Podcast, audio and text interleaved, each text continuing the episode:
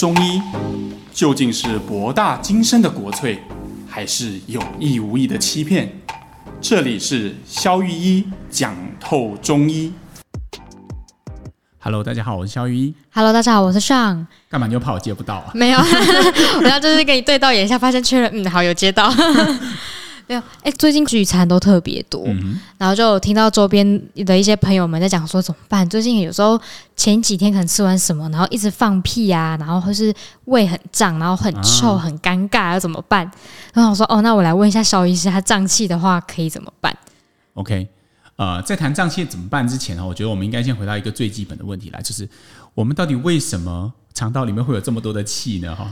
对啊，就是明明有时候也不太确定自己有没有吃了什么，然后突然放屁就很臭，或是打嗝很臭，很尴尬。Okay, okay. 你连续提了好多的名字：放屁、打嗝、胀气。我们现在定义一下了哈。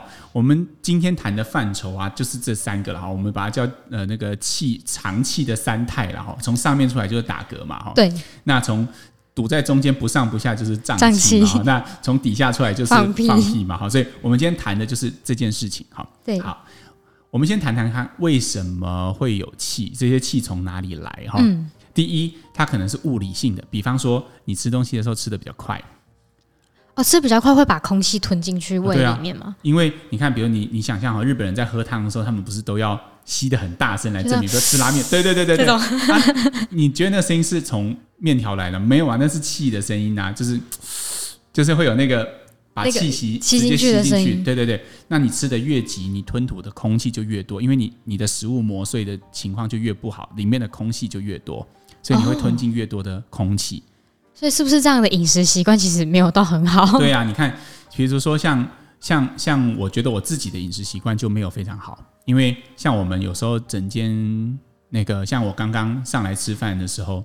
那个小姐就跟我讲说：“哎，萧医师，你可以慢慢吃哦，你有十五分钟。然后十五分钟对我们来讲是慢慢吃，因为平常都是三到五分钟嘛。啊，三到五分钟可以一个便当吗？所以 我们要很快，所以我们显然会吞进更多的空气嘛。哈，嗯，对，所以才会有一种说法是：如果我们在吃东西的时候，哎，你可以有意识。如果你是吃东西很快的人，这个步骤可以帮到你，就是有意识的去数，我要嚼十到十五下之后。”才吞下去。再吞。哎、欸，你觉得现在听起来还好，对不对？你试试看去算，你会发现你嚼都不到三下，就跟我一样，那就吞下去了。那你吞进的空气就会比较多。好，这是一个。那第二个就是食物本身确实也有可能会产气，有些食物进到我们的肠胃里面，比如说一些含氮的，就是动物性的食物。哦，动物性就是那种肉类。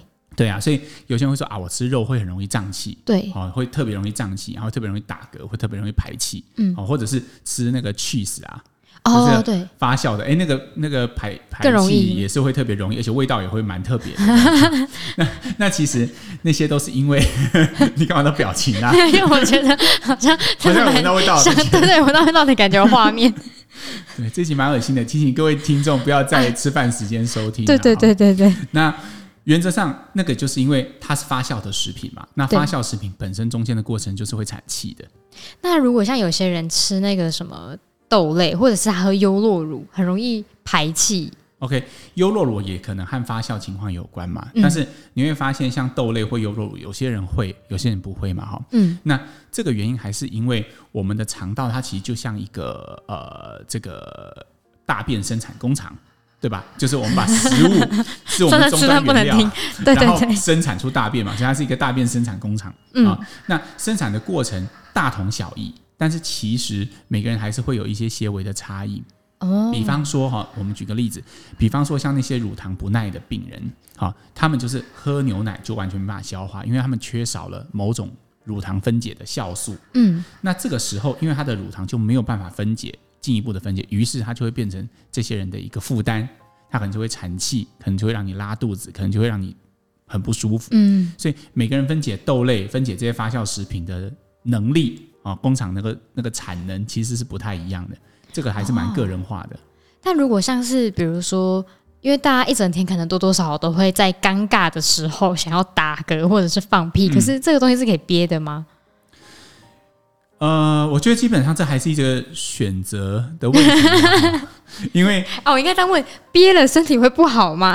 我跟你讲，憋了是肯定是不好嘛，哈，因为长气如果积聚积聚在肠胃里面太久，嗯，它其实是会造成肠道一些负担的。比如说像上上次我有一集我是在讲说我妹妹挂急诊那一集，对对对，对，她就是因为她不想要一直拉肚子，于是她吃了很多的止泻药嘛，那吃了止泻药之后肠道就不蠕动，生产线就停了。哦哦，那这个时候里面的东西就一直产气，一直产气，一直产气。然后他最后不是说 X 光下他的那个肠道，感觉像米其林宝宝都是气嘛？那他很痛，痛到吃不下东西也排不出来，那很痛苦，要去急诊。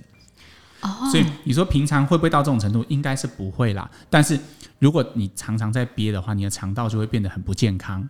好，那据一些研究，你可能大肠癌发生的风险也会比较高。哦，真的、哦嗯。但是，哦、但是如果今天你真的是在一个非常重要的场合，你正在约会啊，这女生是第一天见面，那我觉得你还是要做出一些 你自己的选择。对，你要自己做出一些选择，或者你在电梯里面，或者你在空旷的地方，你可能要自己稍微看一下场合，来决定你你愿意付出多少代价，然后多少价值嘛，对不对？对 对对，好像。那会有什么样的 range 的人比较容易就是产气，或是一直一直想要排？这种怎么样打嗝啊，或者是那种饭，因为有些人是好像一饭后就打嗝。我记得我阿公还是还是我爸，啊、他们就开始容易一饭后就打嗝。我想说，为什么可以就是一饭后就呃？OK，你这个观察是对的哈。通常年龄会是一个蛮重要的因素，因为我们的肠道的蠕动，它会随着年龄的上升而蠕动的机能会。慢慢的下降，就这个生产线年久失修之后，它会慢慢的变慢、变老，就像车子一样。哦，变慢 就是让它对啊，它停留的时间变长，它产的气就会变多嘛。好，所以我们经常能够听到家里的长辈哦，那个打嗝的声音就会特别的大声哦。当然不是像外面的施工这么大声，对，咚咚咚咚咚咚。我们今天外面在施工，所以大家忍耐一下，我一直听到咚咚咚咚咚咚的声音。对，当然不是这种声音，但是有些人打嗝其实真的很响。嗯，而且他会一直不断的打嗝，啊、呃，那有些人排气会特别大声，那个其实是肠道比较老化的一个状态，所以第一和年龄有关，第二、嗯、不排除未老先衰。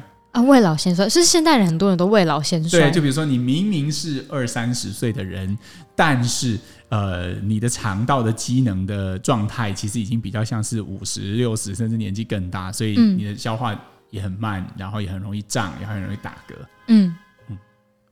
哦，这个是怎样？今天大家外面有点精彩，所以就是老了，或者是那个肠胃道没有保养好，就是有可能会就是排气会比较严重一点。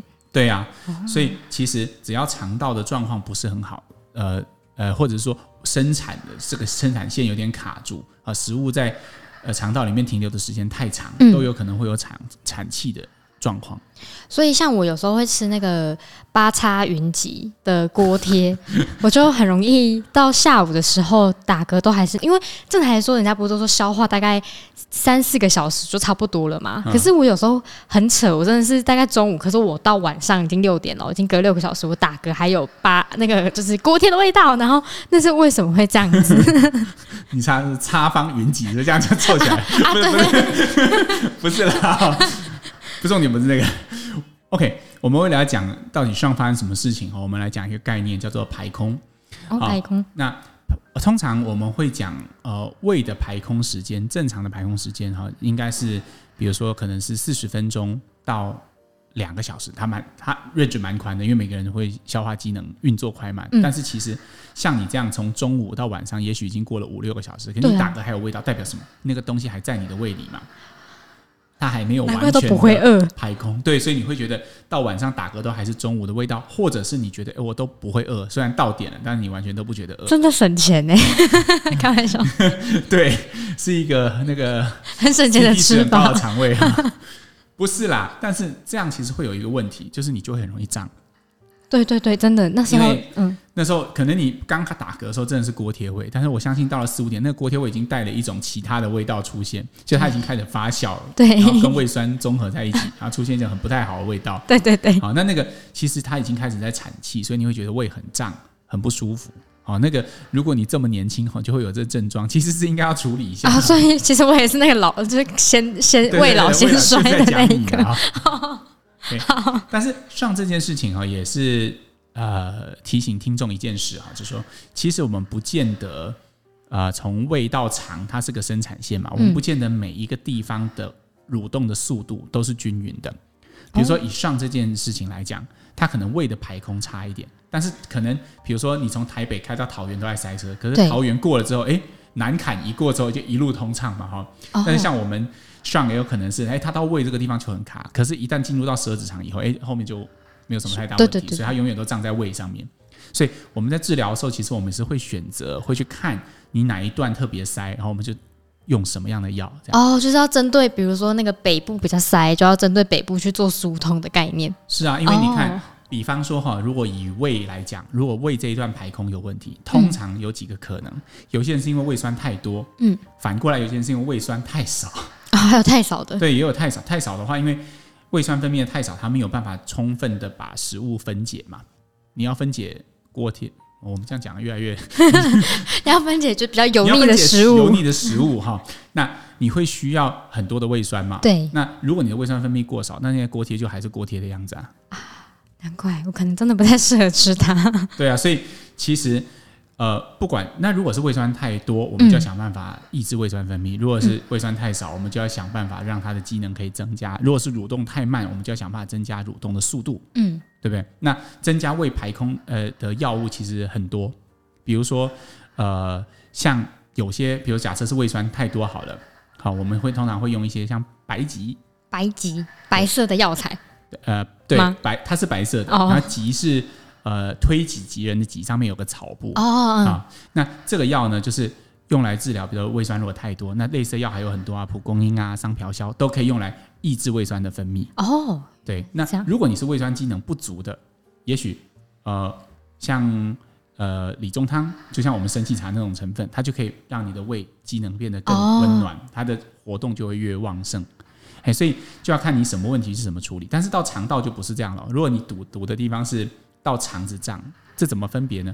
你就是觉得，哎、欸，我的胃不胀，但是我都是装在肚脐附近，甚至是更低的位置。会看起来就是表面上看得出来，就肚子比较鼓鼓的吗？是看得出来的？有鼓或没有鼓不一定，但是他会主主观上就觉得还蛮胀的。哦，然后比如说他在排便的时候，他就会觉得，哎、欸，他总是会先放很响的屁，或者是那个冲力会很。远 对，因为有些人他其实是不会有这个冲力，但有些人会 推进力很强大，这样子哈。那那个就代表说，其实你肠道里面是很胀的，有很多气体，压力很高。那这种时候通常就是缺乏一些消导性的药物，比如说像麦芽、山楂、神曲。所以堵车堵在哪一段，我们会用的药也会不太一样。哦，原来是这样，所以大家就是要要观察自己到底是哪一个部分在不舒服，很重要。啊！我刚刚越听这个越紧张，就觉得说是不是突然想到一个点，是不是紧张也会让肠胃有一点状况？嗯，就是产气的问题。OK，我们刚刚好都比较着重在我们吃的食物是什么，或者是诶你本身蠕动的机能怎么样？嗯，但事实上我们蠕动的机能上讲的很好哈，还受到一个就是情绪。对啊，因为越听越听越觉得哎呀我。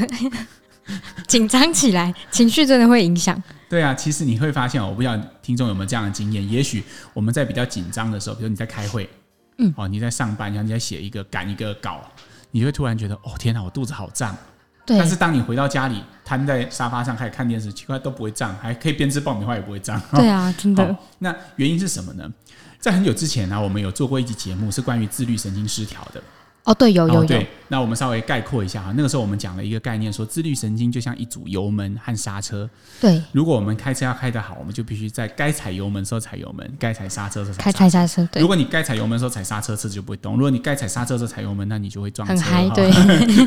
对，那所以同样的，这个油门和刹车在肠胃道上是怎么装配的呢？嗯，好，是这样的。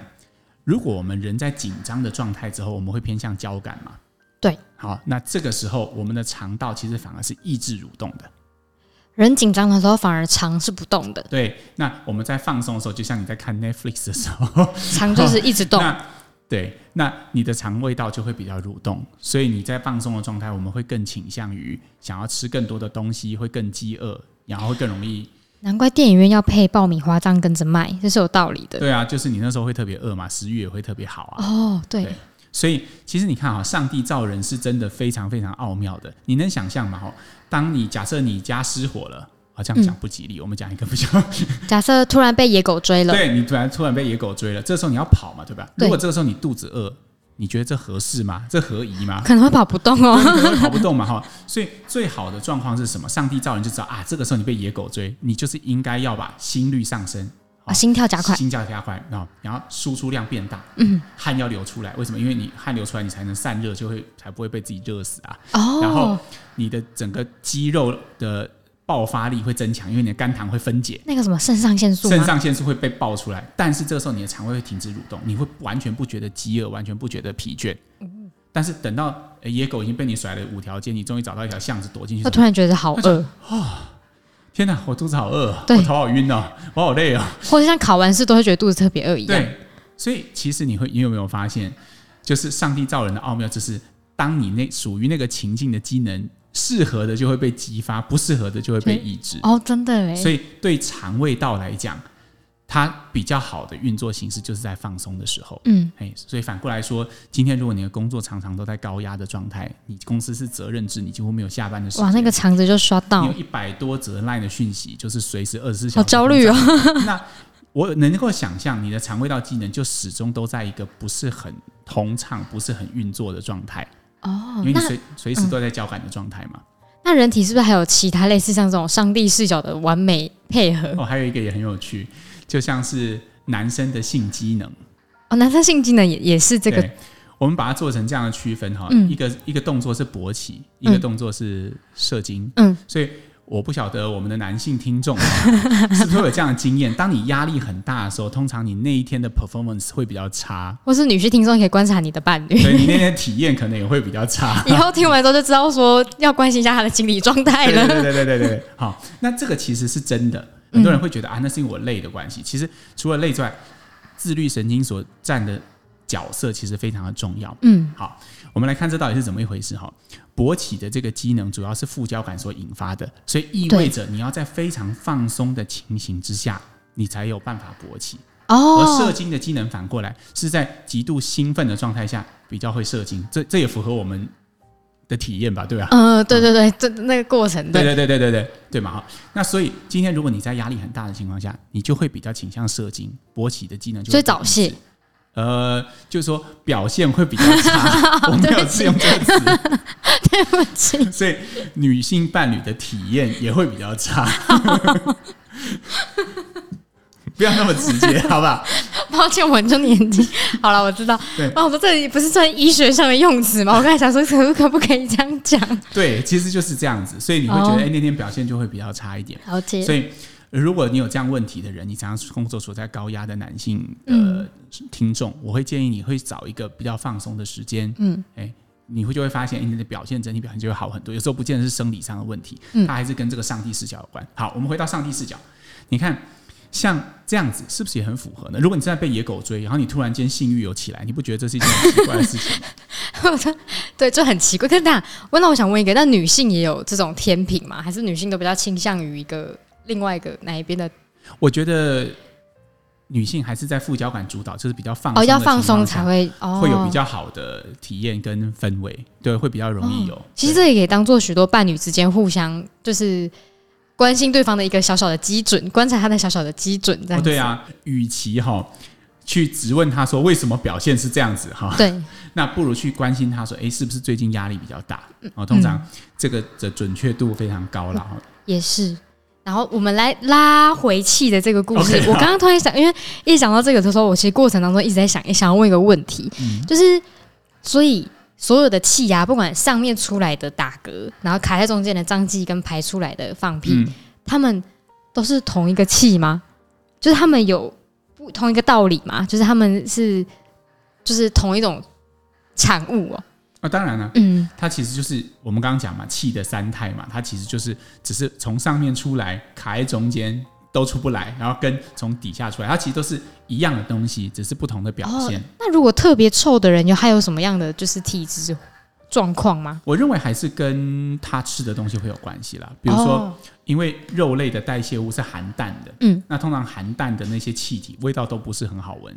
哦，了解。所以通常呃无肉不欢的，或肉食肉食性动物的，好，那通常他们的那个不管是粪便还是这个排气的气味，也都会比较重。嗯嗯，那还有就是发酵品的气味也蛮特殊的，哎、嗯欸，所以这几个。那如果你都是吃素啦，都是蔬菜啊，或者是什么，那其实通常就比较不会有这个问题，你的味道。嗯、但是并并没有大家所认知那种，哎，如果味道比较重，是不是就会比较不健康？其实也没有这样，哦、也没有这样，反正就是主要是他看他他他吃了什么，出了什么这样。对对对对。哦，看你进去什么原料，出来什么东西。哦，也是啊。你放玉米进去是爆米花嘛？你放米进去是爆米香嘛？所以基本上 这个比喻很好笑。那基本上还是看你放什么原料进去，并没有说玉米玉米花还是爆米香哪一种比较好，没这回事啦。哦，原来是这样。好。那今天请稍微再总结一下这个气的三态，然后加上 就是大概怎么样的治疗跟自律神经的那一那一块，因为其实我们讲了还蛮多面向的关于气体的这件事情。Okay, 我们今天主要提的是胀气啦，它的范畴就包含我们刚刚讲气的三态，比如说在上的打嗝，在中间的胀气，好，然后从下面排出的放屁。那我们今天讲了为什么会有气？好，可能是我们吞咽的时候吃了太多的空气进去，或者是我们吃的食物它本身就是比较容易产气的。嗯，好，那还有一个关键是，它食物在肠道里面停留的时间越长，它产气也会越多。好，那再来，我们就是讲到说，刚刚上提的很好的这个自律神经这个，嗯，啊，除了说蠕动本身的快慢和年龄啊、未老先衰啊、肠道啊有关之外，对，还有就是压力。比如说，诶，如果你的情绪张力是比较高的，你常在处于在高压的情况下，这时候你的肠胃道有很有可能它的机能会受到一些抑制，嗯，所以你的排气、你的胀气发生的情况也会变得比较多。好，那这个时候，与其去用药，不如调整你的生活心态。对对，对，对，会更有帮助。对，那最后我们还提到了一些关于中医的治疗，看它卡在哪一段。比如说卡在胃那一段，我们可能需要跟胃酸的调节有关，胃的排空有关。嗯，如果在肠道，我们可能要加一些消导的药，让大便更容易成型，让它的呃排出跟运送可以更顺畅。嗯。所以，就是大家如果有气体的问题，要多多观察自己到底是胃比较不舒服，还是肠子比较不舒服。对对对，那个蛮重要的都可以在底下留言。没错，那又到了我们今天念留言的时间。然后本周有一则新留言，然后也欢迎大家多多留言。真的，因为我们现在留言库存就是这则。好了，开玩笑，但真的可以多插网问题。我们就是是一个非常喜欢看观那个听众留言的两个人。好，那。他的标题是写说：“谢谢肖医师深入浅出的说明与上的上啊，我想讲自己名讲的相应，与与上的就是控制的那个节目的节奏。谢谢谢谢。”他写说：“想请问医师呢，喝水这件事情看似很简单的事情，但是很众说纷纭。然后呢，有说多喝水，然后渴了再喝，或者是用餐前后两小时不能喝，各有各的说法，各有各的道理。所以他想要问看看肖医师的看法是什么？”哇！怎么那么巧？今天我在上楼录音之前，正好那个最后一个患者也在问这个喝水的事情，然后我突然发现这件事好像还困扰蛮多人的哈。嗯，呃，我认为哈，喝水这件事情其实是很个人化的，最准的标准就是看你有没有口渴。渴了喝是真的。对对对，我们先提量的问题。你看众说纷纭嘛，有些人是主张应该一定要喝三千、五千、七千的都有嘛。对。那有些人觉得哦，喝太多会水中毒嘛，也是有人这样讲的。对不对？但是我觉得，第一，在量这件事情上，其实最适合的尺度就是你口渴的程度。哦，oh. 我们没有必要在我们不口渴、不觉得口干的时候硬灌很多水。嗯，我不晓得哈，如果你这样做过的听众有没有这样的发现？其实，如果你本身是一个很少的容器，你可以这样想，你的血容就是我们血液循环里面能储存的水量就是很少。嗯，那这时候，如果你给一个很小的容器灌很多水，会怎么样？爆掉，剩下的不是爆掉，它就漏出来啊！就是还一直上厕所，你就会边喝边去上厕所，边喝边去上厕所啊！其实你的身体也没有吸收到什么，它就只是通过你的身体而已，哦、对吧？所以这件事情，就算你喝到五千到七千，其实意义我觉得也没有到非常大。嗯，当然哈，这有一个前提是指你不是因为有任何目的性的在喝水，比方说有些人最近很流行减重嘛，对，他会用高蛋白饮食，哦，甚至是生酮饮食、低碳饮食，甚至有些人他是因为。呃，可能有肾结石，那他这个这个泌尿科医师鼓励他多喝水，水把它排出去，这些都不在我们讨论的范围内。哦、我指的是正常健康的饮食，你只是单纯想要多喝水，嗯、那我会觉得其实没有这个必要。就是渴了就记得喝水，不要让自己都不喝水。这个尺度其实是在你的感官身上的哦。那再来饭前饭后喝水这件事情哈，我还我也是这样子，尊重你的身体的感觉，因为有些人饭前喝水一点问题都没有啊。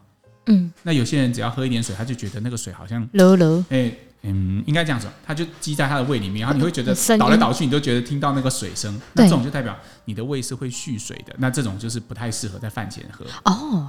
对，然后比如说你有胃酸逆流很严重的，你的排空本来就比较慢，那你水跟这个呃食物最好是能够干湿分离会更好。嗯嗯，就不要放在一起。但是如果你的胃的排空很好，你倒多少东西下去都会进去啊，只是有肥胖的问题，那就是解决肥胖问题啊，就不要太纠结在水这件事情上面。没错，反正就是尊重、聆听自己身体，然后渴了喝，渴了喝就对了。对，但是只是要特别提到一点哦，就是说。